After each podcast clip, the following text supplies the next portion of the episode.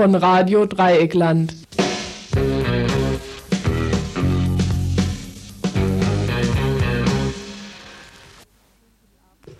Schönen guten Abend, liebe Hörerinnen und Hörer. Heute, wie immer, das Tagesinfo von Radio Dreieckland. Heute ist Dienstag, der 5.9.89. Zunächst, bevor wir euch die Themenübersicht geben, möchte ich euch unsere Telefonnummer hier im Studio bekannt geben.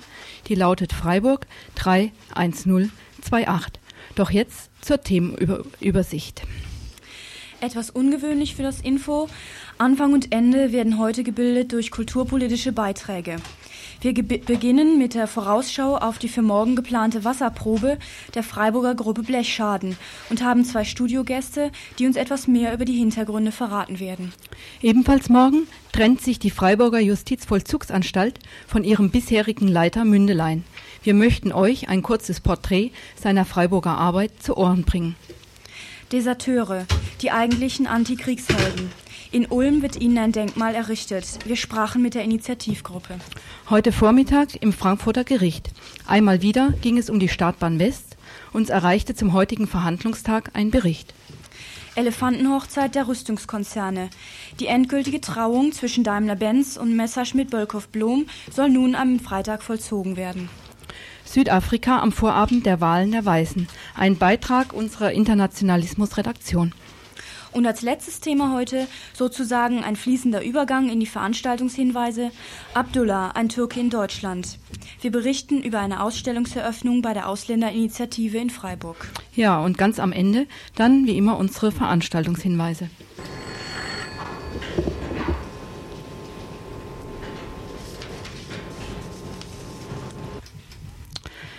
Blechschaden am Tag vor der Wasserprobe. Proberäume für freie Musikgruppen. Wo seid ihr? Hier im Studio bei uns begrüße ich Thomas, Trompeter, und Günther, Altsaxophonist der Gruppe Blechschaden. Guten Tag. Zunächst möchte ich euch, den Hörern und Hörerinnen, die ihr euch noch nicht vielleicht ähm, mit der Gruppe Blechschaden auskennt, mal musik musikalisch vorstellen, was für eine Musik die Gruppe Blechschaden macht. Ich habe dazu ein Stück ausgewählt, das heißt Luva Fugarina, die benebelte Weintraube.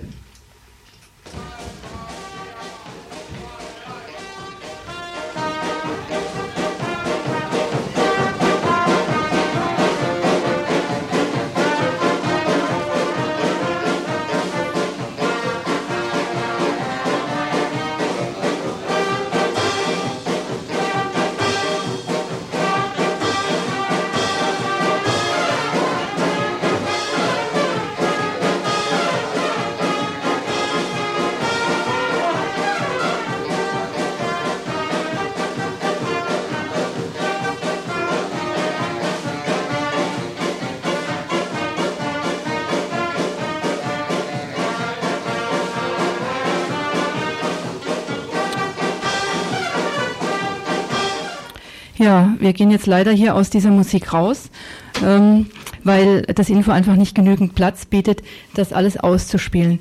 Thomas leider. und Günther, ich möchte euch zunächst ähm, erst nochmal begrüßen und dann fragen, charakterisiert doch mal eure Musik selber. Was für eine Musik macht ihr und zu welchen Anlässen ist die Gruppe Blechschaden wo zu hören? Ja, hallo Traudel. Ähm, Blechschaden kann man sagen, wie man gerade eben gehört hat, macht vor allem Blasmusik, die uns selber auch Spaß macht natürlich und äh, äh, stellt somit für uns auf, oder für mich, sagen wir mal, eine Alternative zur herkömmlichen Blasmusik dar. Teilweise sind es Stücke, die aus der Widerstandsbewegung kommen, äh, hervorgegangen sind. Ähm, wir spielen natürlich aber auch zur Unterhaltung und äh, so zum Teil wie jetzt in Italien im Sommer. Wir haben jetzt gerade äh, zehn Tage äh, harten Workcamp hinter uns, äh, auch zum Tanz auf Fashion. Äh, ja, die, also das schon zu den Anlässen. Ähm, in der Vergangenheit haben wir größtenteils anderen Gruppen zu mehr Aufmerksamkeit und Gehör verholfen oder bei Demonstrationen, die äh, unser Anliegen auch wieder gespiegelt haben. Mhm. Jetzt sind seit einigen Tagen Plakate in der Stadt aufgetaucht. Darauf kündigt Blechschaden eine Wasserprobe für morgen an. Morgen Abend 19 Uhr in der Nähe der Kronbrücke, wohl in der Dreisam oder auch nicht. Was hat denn das zu bedeuten?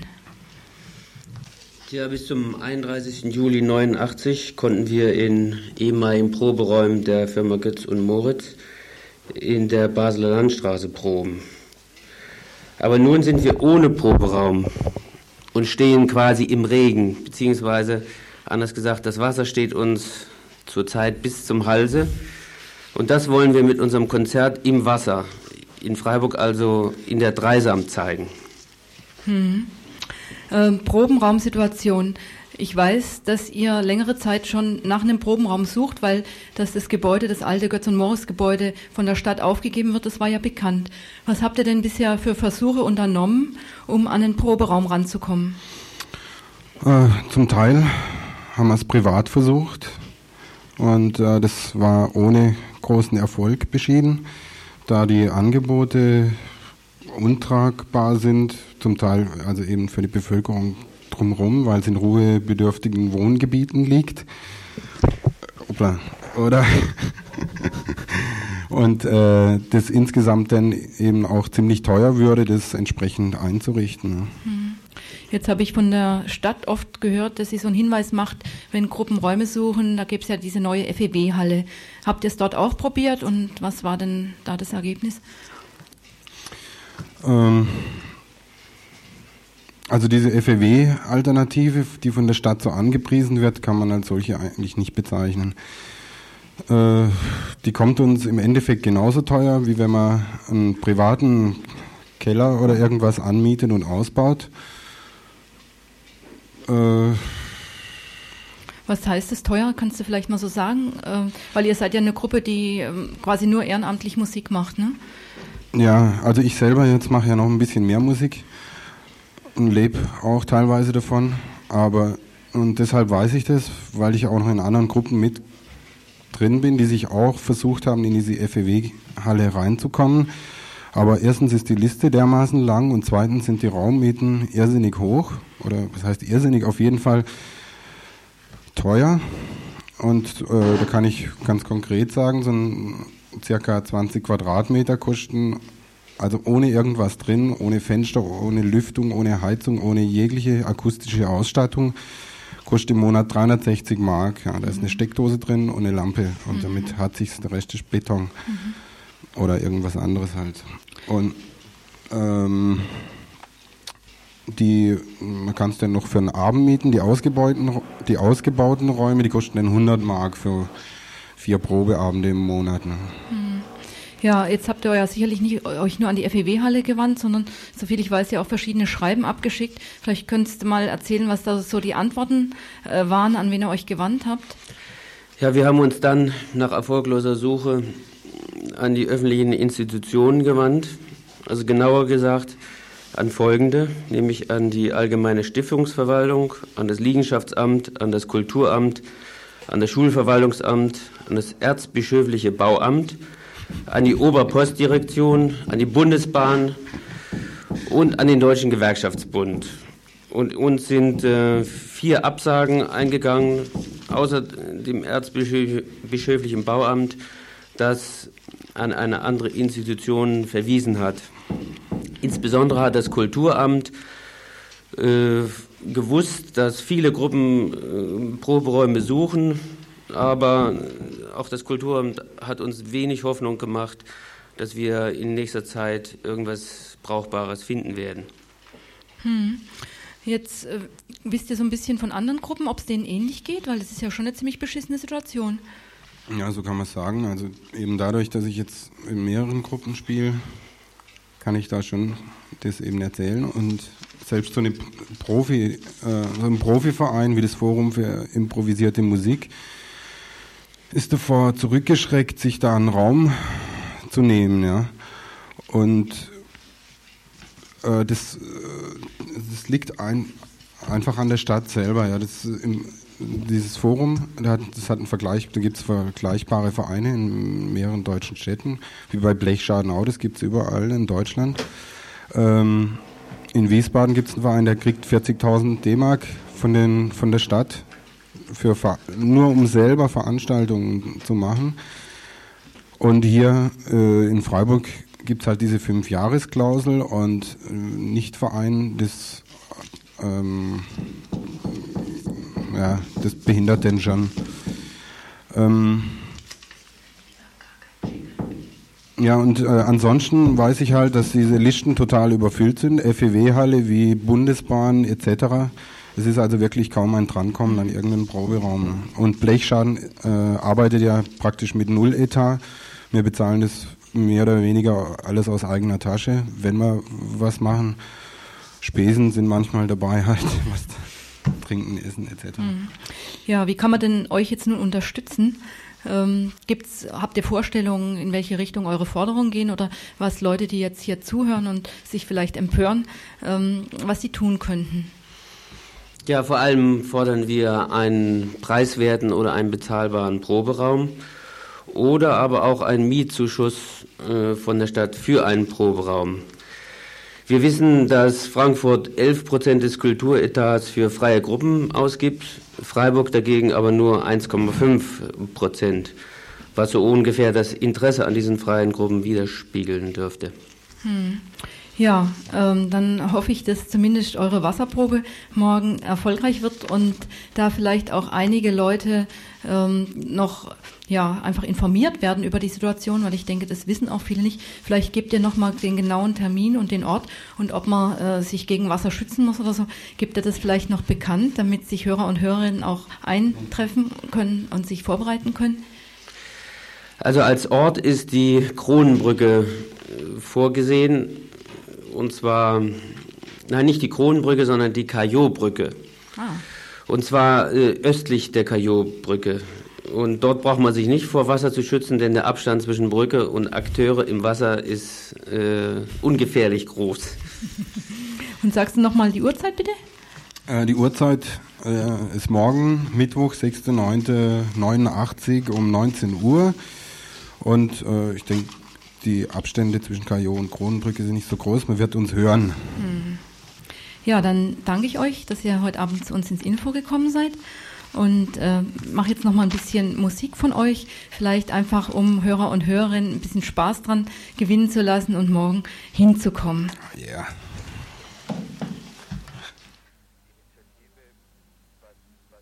Beim Vorschlag der Ulmer Specht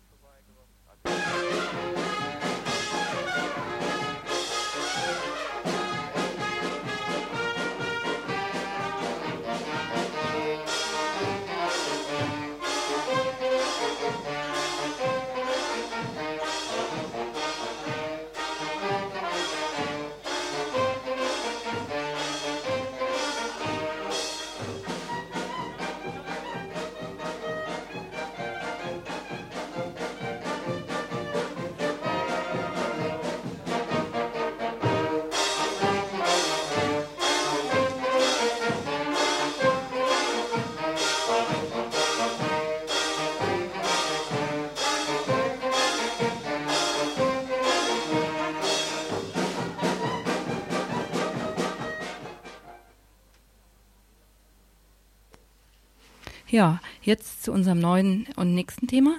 Im Knast hält man nicht lange aus. Morgen soll der bisherige Leiter der Justizvollzugsanstalt Freiburg-Mündelein nach nur zweijähriger Tätigkeit in Freiburg verabschiedet werden. Er wechselt ins Justizministerium in Stuttgart. Für die Nachfolge in Freiburg ist allerdings schon gesorgt. Der bisherige stellvertretende Gefängnisleiter Rösch steht in den Startlöchern. Den Weggang Mündeleins aus Freiburg wollen wir zum Anlass nehmen, für ein kleines Porträt seiner Tätigkeiten während seiner Amtszeit.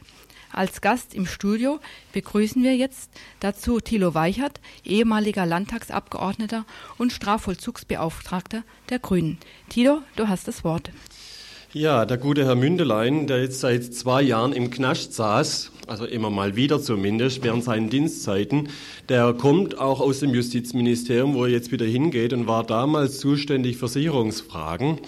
Und äh, er hatte dann, nachdem er eingeführt wurde, wobei ich bei dieser Einführung dabei war, ich war damals äh, danach ähm, Strafvollzugsbeauftragter war ich zwar nicht mehr, aber ich wurde dann trotzdem eingeladen von den damaligen Offiziellen des Justizministeriums wurde also große Laudatio für den guten Herrn Mündelein gegeben und alle dachten, dass jetzt ein neuer Wind in der JVA in Freiburg wehen würde.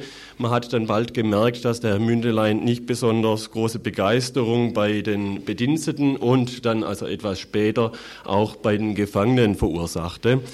Äh, die äh, Latte der Aktivitäten des Herrn Mündelein, die ist also äh, so lang, dass man darüber stundenlang reden könnte. Ich möchte nur ein paar Beispiele geben. Juni 87 haben die Grünen eine Aktion gemacht, an der unter anderem die Rose Glaser, Strafvollzugsbeauftragte, und die Emily Meyer vom Gemeinderat daran teilgenommen haben. Wir haben äh, demonstriert gegen die Sicherungsverwahrung, die wir abgeschafft wissen wollten und äh, haben äh, gefordert, dass Herr Mündelein mit uns redet. Herr Mündelein hat aber das Gespräch verweigert. Wir wurden angezeigt und let letztendlich dann auch verurteilt wegen Nötigung zu einer Geldstrafe. Also ein Dialog hat er schon damals ganz am Anfang mit einer kritischen Öffentlichkeit nicht führen wollen. Äh, etwas später beantragte ich dann als Tutor an der Universität im juristischen Fachbereich äh, einen Besuch mit meinen Studenten in der Vollzugsanstalt. Ich wollte mir die Vollzugsanstalt anschauen und mit äh, Gefangenen sprechen. Ich wurde ausgeladen, da das nicht üblich wäre. Es war ansonsten üblich, Oberstaatsanwälte kommen mit ihren Studenten problemlos rein. Thilo Weichert kam also offensichtlich nicht rein. Die Doris Bonger, die äh, hatte ein äh, Gesprächsverbot oder nur eine Gesprächsmöglichkeit unter Überwachung durch den Herrn Frank zugestanden bekommen.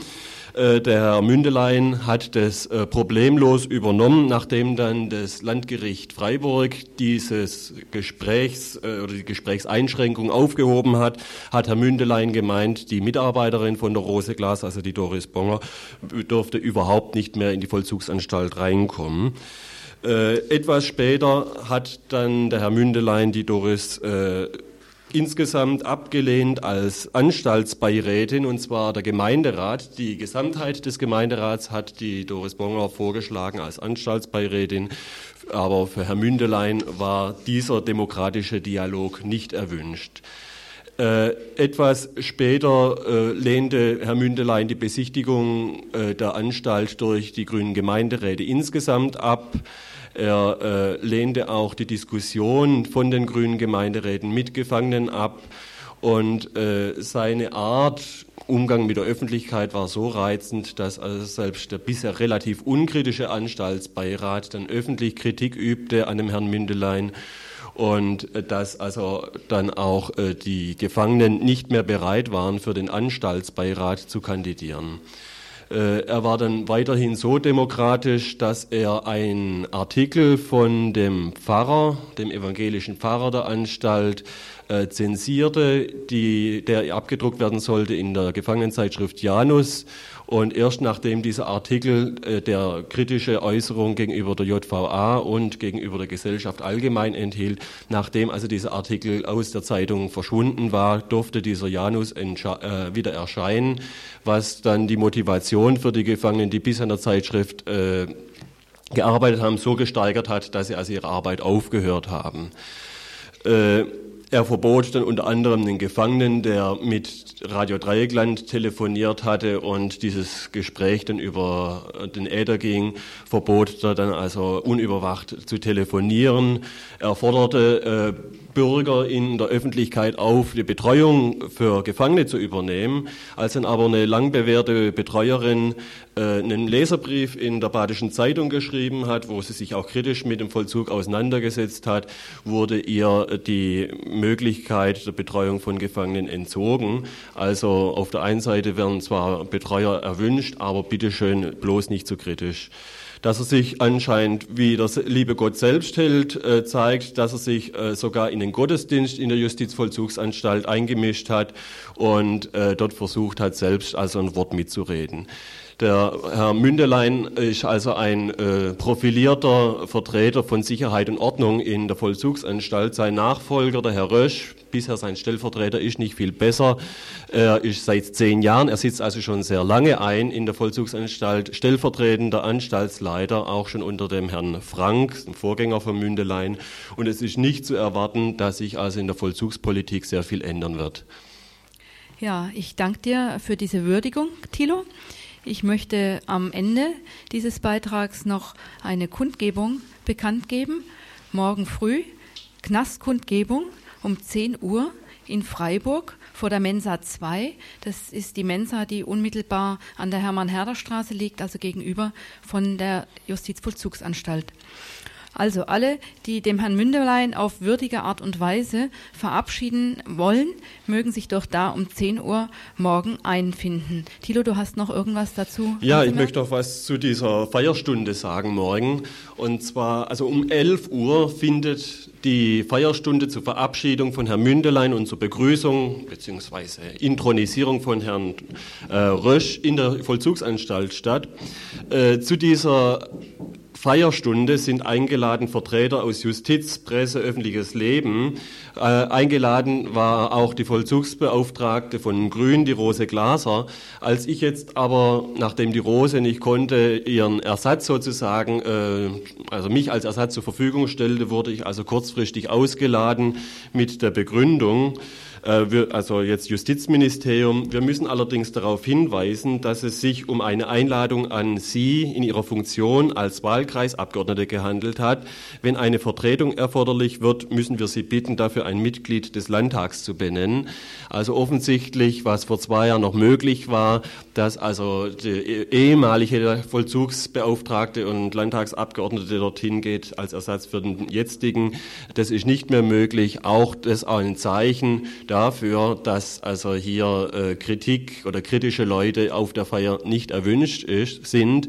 Deswegen denken wir, wir sollten aber trotzdem hingehen zu dieser Feier, sollten uns vor der Vollzugsanstalt zeigen, sollten uns dort adäquat anziehen in Zylinder und schwarzem Frack, sollten vielleicht auch Musikinstrumente, Konfetti, Luftballons und ähnliches mitbringen und so in Anlehnung an die Erfahrung aus dem IWF oder Kampagne gegen IWF sollten wir dann vielleicht also auch äh, die nicht die Banker, sondern die Justiz beklatschen und begrüßen mit Musik, also bringt auch Musikinstrumente mit.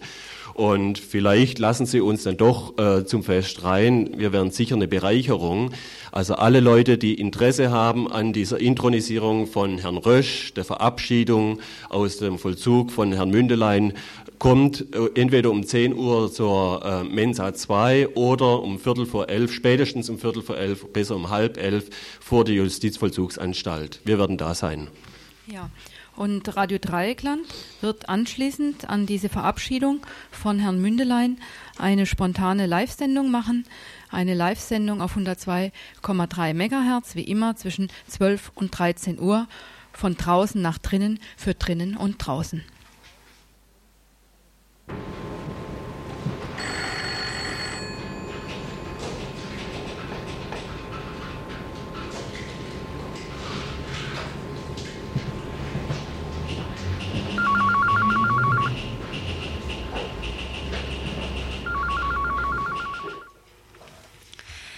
Ein Denkmal für Deserteure soll enthüllt werden.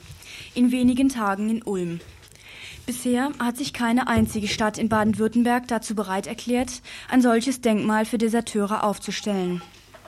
Es wird zwar viel getrauert und bedauert und berichtet über den deutschen Einmarsch in Polen von nunmehr 50 Jahren, der den Zweiten Weltkrieg einleitete, doch vor der offenen Mahnung und Warnung, nicht mehr mitzumachen im großen Spiel der Kriegsmacher, davor schreckt jede öffentliche Stelle zurück.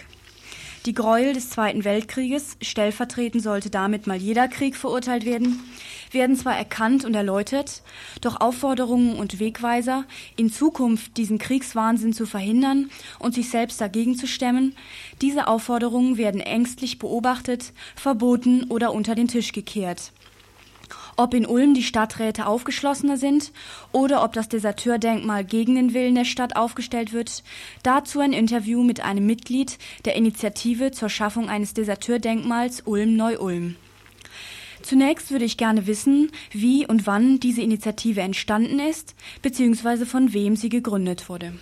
Also die Initiative bas basiert auf einem Vorschlag der Ulmer Spätverweigerer. Also es ist ja in der ganzen Bundesrepublik so, dass diese Deserteur-Denkmäler so aus dem Bereich Reservisten verweigern, Spätverweigerer äh, entstanden sind. Da gab es in Bremen, in München gab es relativ spektakuläre äh, Enthüllungen von Deserteur-Denkmälern, die dann auch zu reger Auseinandersetzung in der Öffentlichkeit geführt haben. Und in Ulm war das also auch die Ulmer Gruppe der Spätverweigerer, die am sogenannten Volkstrauertag vor zwei Jahren in Kranz niedergelegt hat mit der Aufschrift für die Deserteure, Kriegsdienstverweigerer und Wehrkraftzersetzer. Und die haben das ins Leben gerufen, haben diese Initiative gegründet, die dann äh, also wo, wo, wo dann noch eine ganze Menge andere Leute mitgemacht haben. Aber das war so die Initiativgruppe. Wie sieht dieses Denkmal aus? Was stellt es dar? Also die Plastik sieht so aus, ich beschreibe das jetzt einfach mal, dass man sich das vielleicht ein bisschen vorstellen kann. Also Grundidee ist das Prinzip der Kettenreaktion. Das heißt, es sind elf Stahlquader. Der größte ist vier Meter hoch und über eine Tonne schwer. Der kleinste zehn Zentimeter hoch und einige hundert Gramm schwer die stehen hintereinander. Der kleinste Quader, der ist quasi in der Lage, letztendlich den großen Quader zu Fall zu bringen. Unser Objekt stellt also eine Zwischenstufe der fallenden Bewegung dar. Das heißt, acht Quader sind schon gefallen, einer fällt gerade und die beiden größten stehen noch. Mhm. Wie wird das Denkmal finanziert? Bekommt ihr Zuschüsse von der Stadt oder ähnliches? Finanziert wird es bisher durch Spenden und äh, Bürgschaften bzw. Privatkredite, weil wir denken, dass jetzt, wo das äh, Denkmal steht, noch einiges an Spenden reinkommt. Also bisher haben wir so ungefähr 13.000 Mark ausgegeben. Welche Reaktion erhofft ihr euch denn von der Bevölkerung? Also welche Intention steht hinter der Plastik? Also die Plastik hat äh, zwei, mh, mm, eigentlich so zwei Begründungen. Das eine ist so ein historischer Aspekt, dass wir denken, dass 50 Jahre nach dem Überfall auf Polen es allerhöchste Zeit ist, die hingerichteten Deserteure, Kriegsdienstverweigerer und Wehrkraftzersetzer, wie das so in dem Jargon geheißen hat, zu rehabilitieren.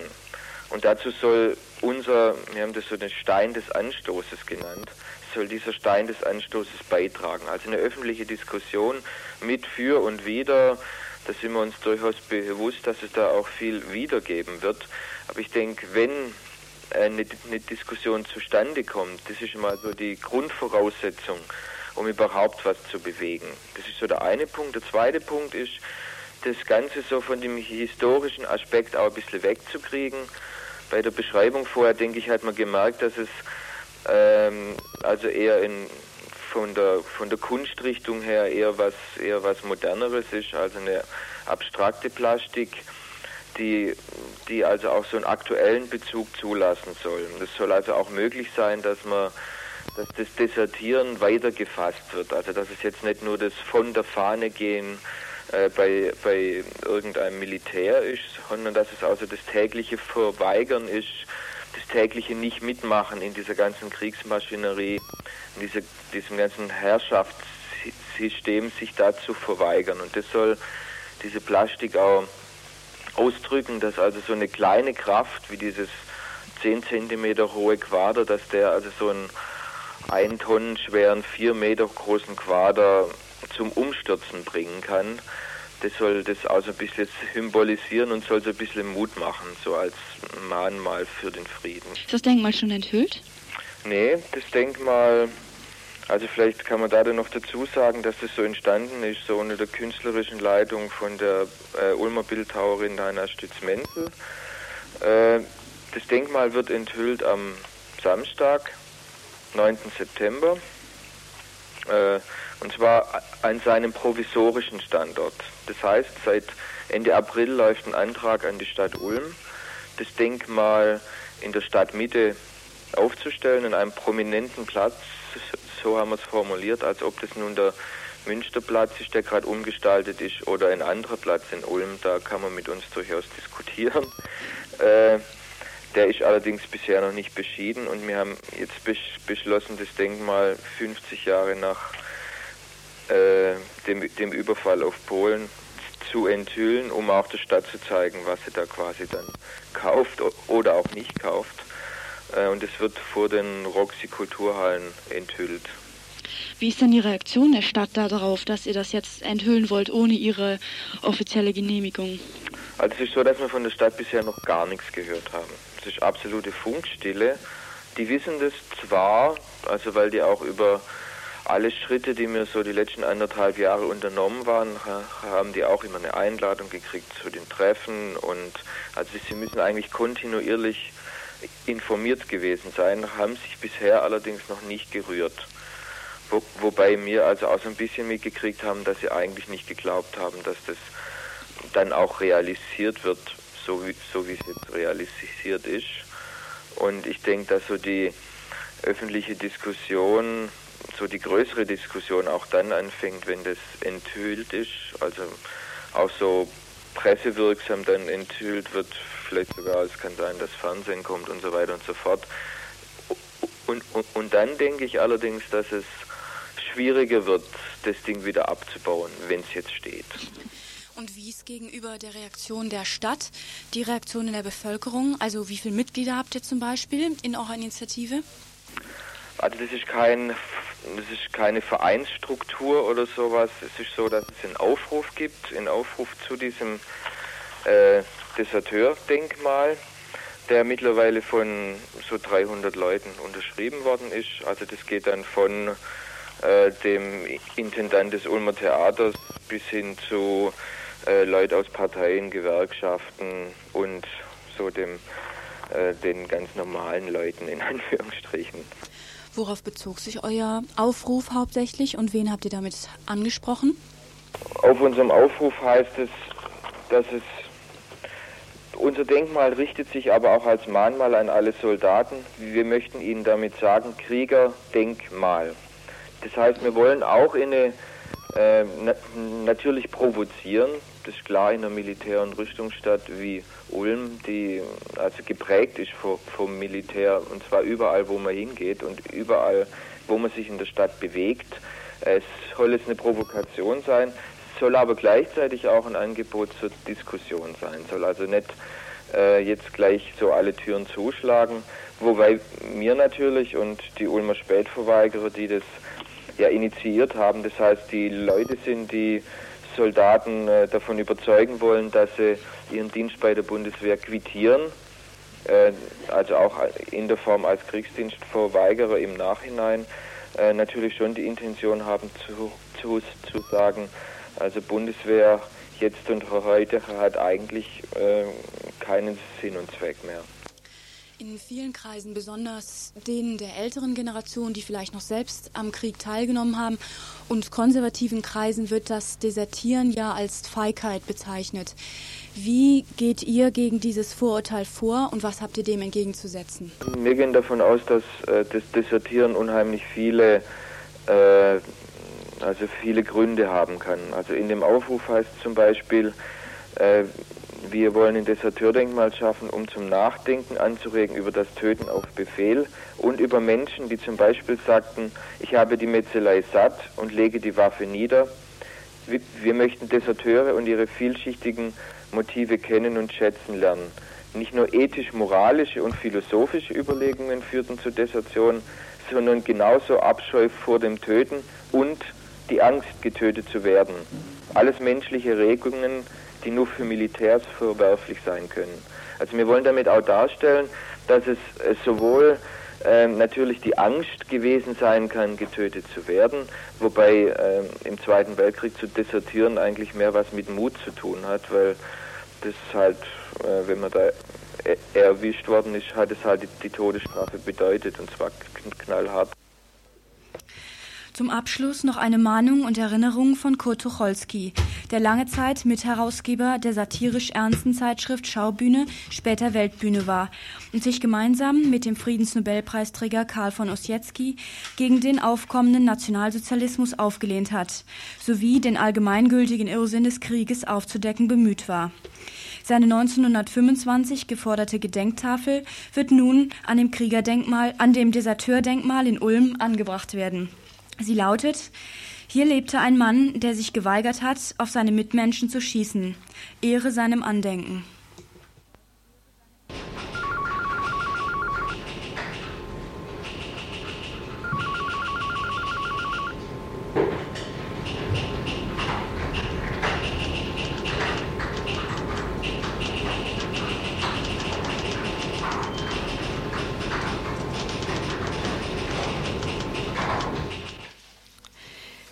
Prozessbericht aus Frankfurt von der Bürgerinitiative gegen die Startbahn West.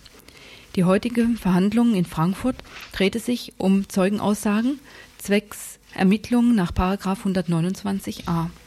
Die Staatsanwaltschaft will unter allen Umständen terroristische und kriminelle Vereinigungen dingfest machen und entsprechend Personen anklagen. Im Zentrum standen heute Aussagen des Startbahngegners Mike, die er angeblich gegenüber der Polizei anlässlich seiner Vernehmung kurz nach den tödlichen Schüssen an der Startbahn gemacht und die er später wieder widerrufen hatte. In der Zwischenzeit wurde Mike wegen eines Anschlags auf einen Strommast verurteilt. Die gegen ihn zusätzlich erhobenen Vorwürfe der Bildung einer kriminellen Vereinigung und des versuchten Mordes musste die Staatsanwaltschaft fallen lassen. Mike ging wegen der Verurteilung in Revision. Sein Revisionsverfahren läuft momentan. Weil zu befürchten ist, dass die Staatsanwaltschaft in der Revision versucht, den Vorwurf nach 129a Bildung einer terroristischen Vereinigung wieder aufzunehmen, verweigerte Mike im vorliegenden Verfahren jegliche Zeugenaussage. Diese Zeugnisverweigerung musste das Gericht anerkennen. Im Folgenden die Prozessberichterstattung, die uns heute Nachmittag aus Frankfurt erreichte. Ja, also es war ein ganz spannender Vormittag gewesen. Hauptgegenstand des jetzigen Verfahrens ist ja der 129a. Nachdem Mai Kurt letzten Donnerstag die Aussage verweigert hatte, stand heute der Beamte vom Hessischen Landeskriminalamt Bolz vor Gericht. Unter anderem sagte er als Zeuge der Vernehmung des Mai Kurt vom März 88 aus. Bolz ist seit März 87 in der Arbeitsgruppe Strom tätig, eine Arbeitsgruppe, die mit der Aufklärung von Anschlag, Anschlägen im Rhein-Main-Gebiet beauftragt war. Seit September 87 lief die unter der Regie von der Bundesanwaltschaft und seit November 87 als Teil der Soko 18 West. In groben Zügen gab er den Inhalt des Vernehmungsprotokolls wieder, nicht geklärt werden konnte, dessen Zustandekommen. Sagte er einmal, dass der Inhalt des Protokolls exakt alles wiedergebe, was in der Vernehmung geredet wurde. So stellte sich später heraus, dass es zu den einzelnen Abschnitten Vorhalte der Bundesanwälte gab und das Protokoll die Antworten wiedergeben sollte. Unter anderem im Dunkel bleiben die Äußerungen von Mai Kurz zu dem Gang der in Hanau gestohlenen Polizeiwaffe, in welcher Ina Ten, Andreas Eichler und Andreas Semisch belastet werden. Die Anwälte von Andreas Semisch und Ina Ten gaben dann zu Ende dieses Verhandlungstages eine Erklärung ab. Sie stellten darin fest, dass die Einführung der vermeintlich gestalteten Aussagen mal kurz, die einiges an Interpretationen zulassen, eine Demonstration der Machtmittel des Staatsschutzes in diesem Verfahren ist. Sie stellten weiter fest, dass Malkurt vor dem 24.11.87 keine Angaben zum Komplex Waffe gemacht hatte. Davor waren die Aussagen, die mittlerweile nicht in den Prozess eingeführt werden können.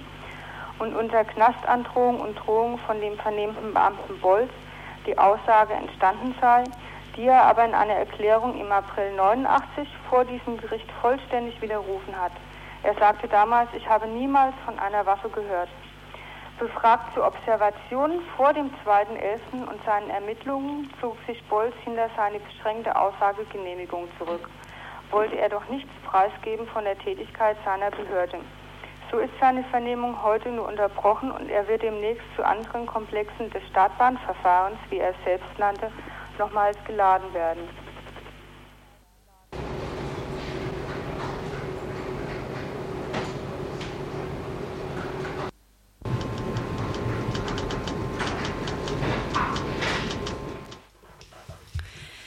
Nun ist es bald soweit. Kommenden Freitag wird Bundeswirtschaftsminister Hausmann darüber entscheiden, ob Daimler-Benz mit MBB fusionieren darf. Wir wollen noch einmal rekonstruieren, was dies alles bedeuten und nach sich ziehen wird. Daimler-Benz ist bereits heute ein gigantischer Konzern. Das Unternehmen hat schon mehrere Male fusioniert und sich dadurch unter anderem zu den drei größten Luft- und Raumfahrtkonzernen Europas gesellt. Weltweit steht Daimler in diesem Bereich Luft- und Raumfahrt etwa an elfter Stelle, wenn er mit MBB fusioniert. Gleichzeitig wird er bei einer Fusion Spitzenreiter im Rüstungsbereich in Europa werden.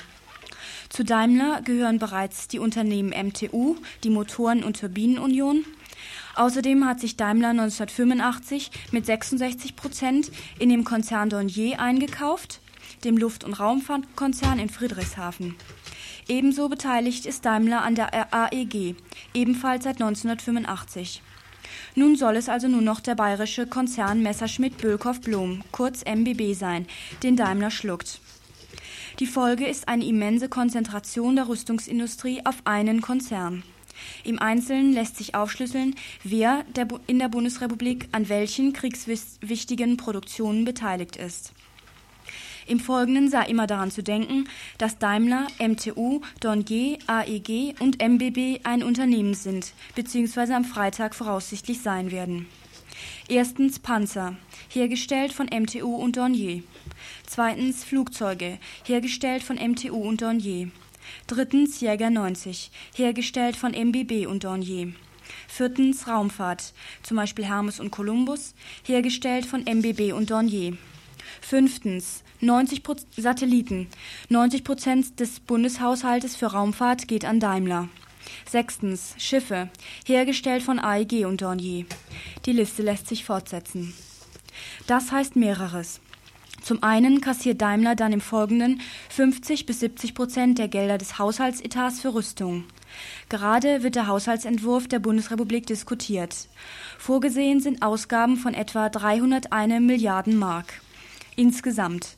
Davon sollen 54,5 Milliarden, also ein gutes Sechstel, für die Verteidigung ausgegeben werden. Die Milliarden, mit denen Daimler subventioniert werden wird, Arbeitsplätze geschaffen werden sollen, Rüstungsgüter eingekauft werden und so weiter, scheffelt der Konzern. Und diese fließen als Dividende zu den Daimler-Aktionären. Denen hatte der Vorstand schon 1986 zugejubelt. Zitat: Für die Höhe der Dividende wird es auch künftig keine Schallmauer geben. Zitat Ende. Neben der Kapitalhäufung in wenigen Händen birgt auch die Häufung der Arbeitsplätze innerhalb eines Unternehmens große Gefahren. Hier gilt nicht mehr das Argument, na, viele Arbeitsplätze zu schaffen ist doch prima, sondern die Hunderttausende von Arbeitsplätzen können schnell ein Druckmittel gegen die Regierung werden und diese nicht und diese nicht nur zu Subventionen und Ähnlichem zwingen, unter Androhung der Folge, sonst würden Tausende von Arbeitsplätzen gefährdet werden oder geräumt werden müssen. Daimler hat momentan 339.000 Beschäftigte, MBB fast 40.000. Die zusammen fast 380.000 Arbeitsplätze sind in einer Zeit von 7,7 Prozent Arbeitslosigkeit ein nicht zu unterschätzendes Machtpotenzial. Vergleicht man den Umsatz Daimlers von 73,5 Milliarden Mark und den MBBs von 7,1 Milliarden, zusammen also mehr als 80 Milliarden Mark mit dem Bundeshaushalt, in dem 1990 300 Milliarden Mark eingenommen werden, werden einem vielleicht die Geldmengen und Dimensionen deutlich, in denen hier gedacht werden muss. Doch von den Gefahren in Deutschland zu den Folgen im Ausland.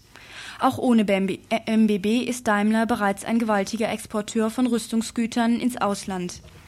Neben Militär-LKWs und sogenannten Unimogs, Kleintransportern, werden spezielle Panzer je nach Anforderungen entwickelt. So wurden mit Daimlers Panzern in El Salvador Menschen von Junta-Gruppen gejagt, in Peru 300 ebensolche Panzer gegen Lehrer- und Bergarbeiterstreiks eingesetzt, ebenso wie in der Türkei, wo Daimler Militärfahrzeuge gegen streikende Arbeiter dienlich waren. Die Liste lässt sich fortsetzen. Daimler-Produkte helfen der Unterdrückung, dem gewaltsamen Versuch, Teile von Bevölkerungen zum Schweigen zu bringen, auch in Brasilien, Chile, Rhodesien, Argentinien, Israel, Irak und Pakistan. Besonders schwerwiegend sind daneben die Daimler-Lieferungen nach Südafrika. Daimler lieferte über 6000 Unimogs an Südafrikas Militär und Polizei. Zwar, so Daimler, können Unimogs ebenso in der Landwirtschaft eingesetzt werden und es entziehe sich ihrer Kontrolle, was innerhalb Südafrikas damit passiere. Doch selbst dann sind diese Lieferungen nicht zu rechtfertigen, denn der Weltsicherheitsrat hatte 1977 in der Resolution 418 jegliche Waffenlieferungen nach Südafrika verboten, selbst solche Lieferungen, die im weitesten Sinne zu Waffen gemacht oder zu ihrer Herstellung herangezogen werden können. Nicht genug damit hat Daimler 1980 eine Lizenz nach Südafrika vergeben, dort lokale, lokal Motoren produzieren zu dürfen. Diese Art Lizenzvergaben hatte die UN ebenfalls 1977 untersagt. Eine US-Firma, die zunächst von Südafrika zur Lizenzvergabe gedrängt wurde, lehnte ab, da diese Motoren auch in Armeefahrzeugen eingebaut werden würden. Daimler war da nicht so engstirnig vom Ausland zurück ins Inland. Wer immer noch nicht fühlen will, welch eine Gefahr ein Großkonzern wie Daimler, in dem der Wahn der Profitsteigerung und Wirtschaftlichkeit so angeschwollen ist, dass für jedwede moralische und humanitäre Erwägungen kein Platz gelassen wurde, dem kann man nur sagen, wer nicht fühlen will, muss hören. Denn im Rahmen der Herbstmanöver der Bundeswehr rasen seit gestern wieder Tiefflieger über den Schwarzwald. Die Tornados werden auf Erprobungsflüge geschickt, teilweise nur 60 Meter hoch über Bergrücken. MBB ist es, der gemeinsam mit der Bundeswehr diese Flüge vornimmt.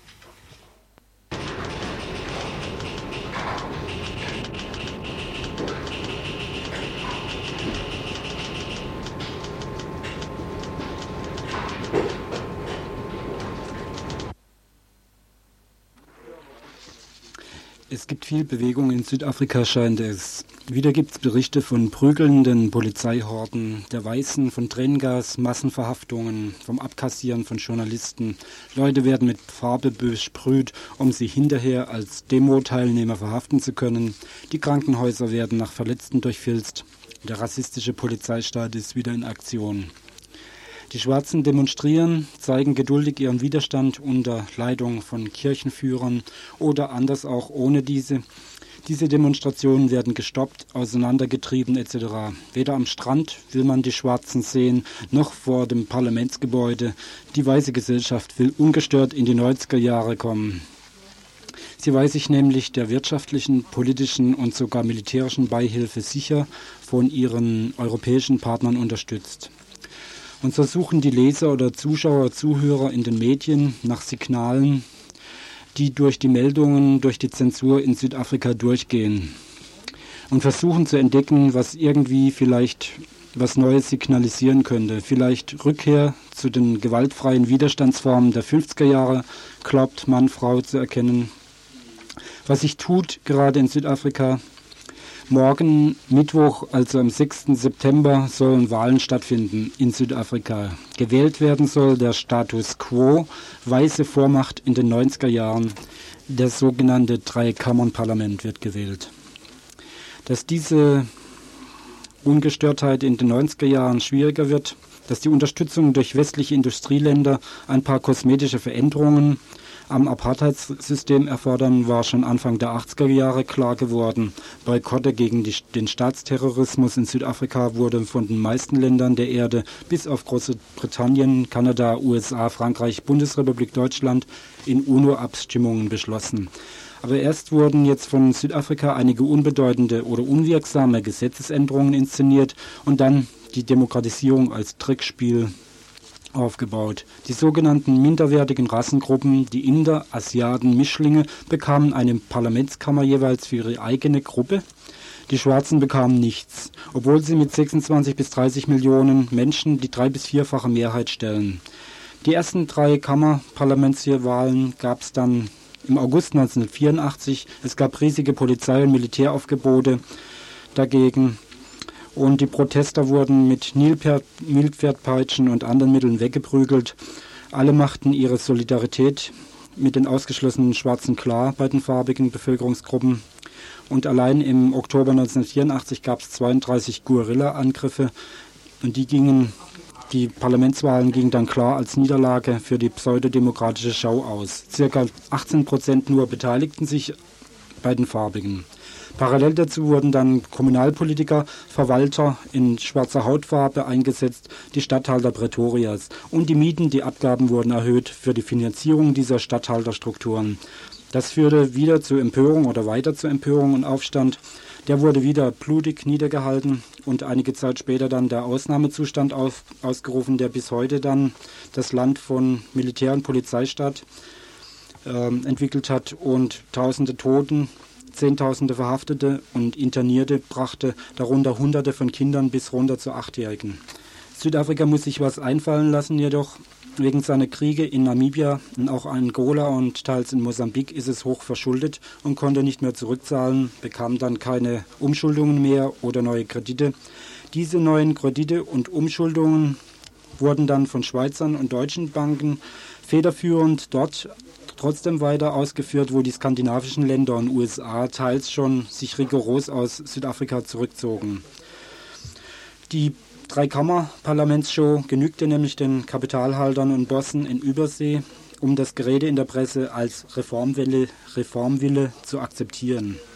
Das Regime reagierte im Folgenden dann mit der Einsetzung der Kommunalwahlen und auf die Demonstrationen und Boykottaktivitäten wurde in gehabter Weise mit Polizei- und Militäreinsatz, Verhaftungswellen, Verbote von Oppositionsgruppen reagiert.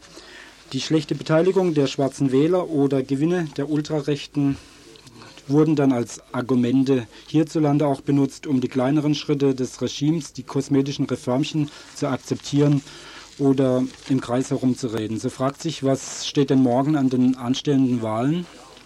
An? Was kann da überhaupt interessant sein? Oder wovon lassen sich die Leute noch täuschen? Die regierende Nationale Partei hat sich auch in der Recken-Bush-Ära bewährt, konnte weiter ausgebaut werden, kann in der bürgerlichen Presse hier auch verzapfen, was sie will, ohne faktisch Gegenrecherchen befürchten zu müssen.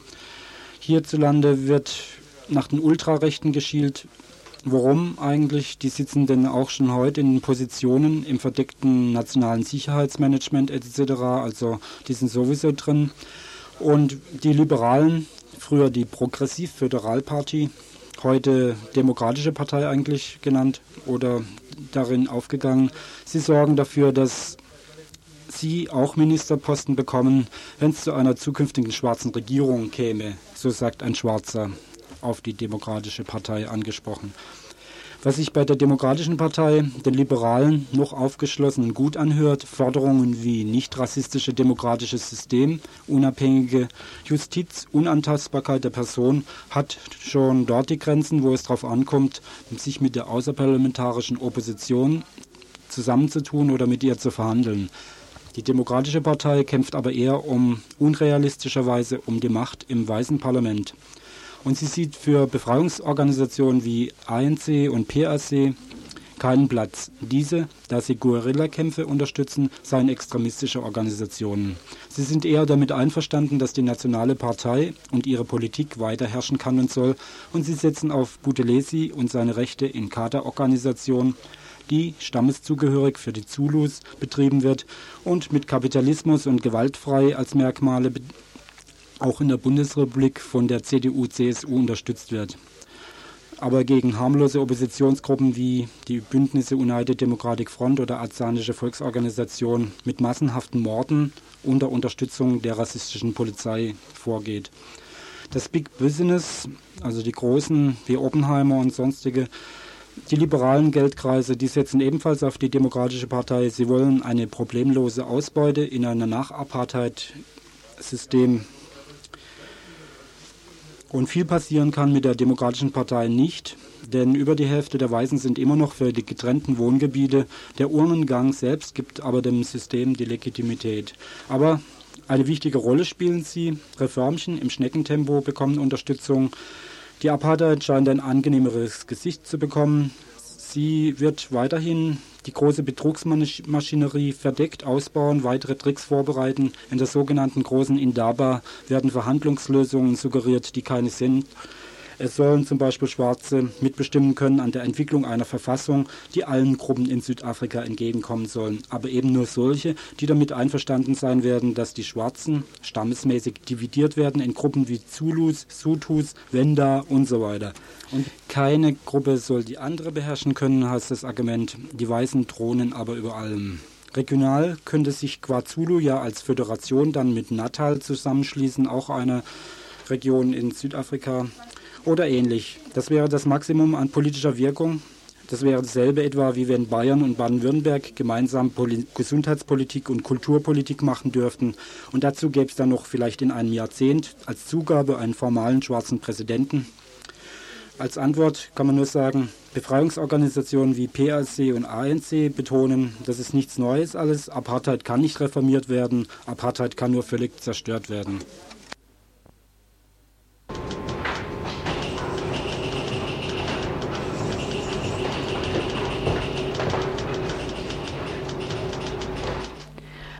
Abdullah, ein Türke in Deutschland.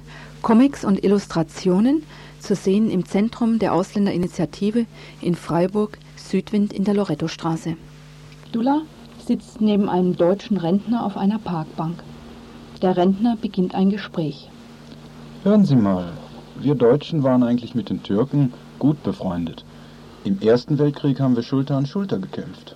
Darauf Abdullah muss es unbedingt Krieg geben, um Freunde zu werden. Soweit unser Versuch, das visuelle Medium Karikatur, Radiophon darzustellen. Die Würde des Menschen ist unantastbar, Grundrechte für alle. Im Rahmen der unter dieses Motto gestellten Veranstaltungsreihe des Ausländerbeirats der Stadt Freiburg eröffnete gestern die Freiburger Ausländerinitiative in ihrem Zentrum Südwind eine Ausstellung. Abdullah, ein Türke in Deutschland, Comics und Illustrationen von Oguz Peker. Oguz Peker ist der führende türkische Karikaturist in der Bundesrepublik. Über zwei Jahre hat er für die hier erscheinende türkische Tageszeitung Hürriyet täglich eine Geschichte mit Abdullah, einem türkischen Arbeiter in Deutschland, gezeichnet und geschrieben. Eine Auswahl der Comics in deutscher Übersetzung wurde für diese Ausstellung zusammengestellt. Warum die Ausländerinitiative gerade die Ausstellung als ihren Beitrag zur Veranstaltungsreihe des Ausländerbeirats wählte, beschrieb gestern Abend Carola Kuras. Wir haben diese Ausstellung auch als unseren Beitrag gewählt, äh, weil einer unserer Arbeitsschwerpunkte ist, das kulturelle und das künstlerische Schaffen von Ausländern in der Bundesrepublik äh, der deutschen Öffentlichkeit vorzustellen.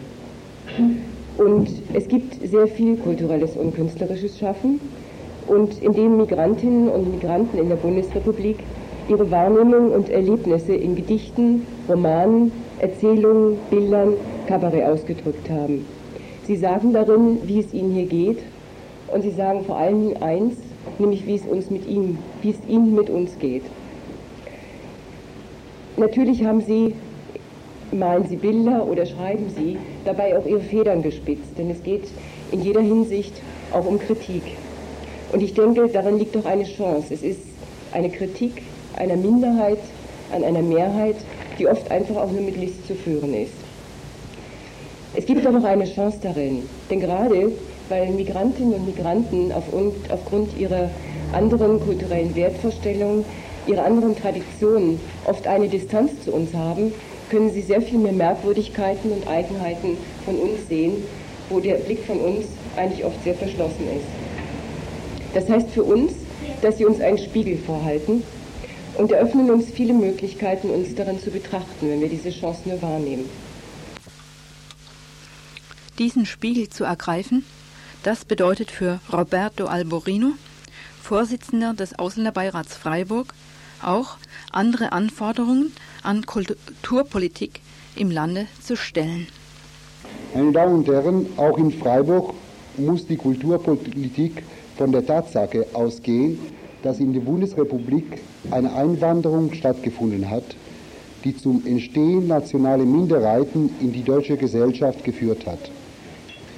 Die Konsequenzen daraus sind weder die deutsche Bevölkerung und Politiker bewusst, noch vielfach uns Ausländer selbst. Die kulturellen Äußerungen von Ausländern werden bisher kaum wahrgenommen. Kommunale Kulturpolitik reduziert Ausländerkultur weitgehend auf folkloristische Äußerungen oder auf eine Bereicherung der Speisepläne. Dorothea Forstek macht folgende Aussage zur Ausländerkultur, die ich sehr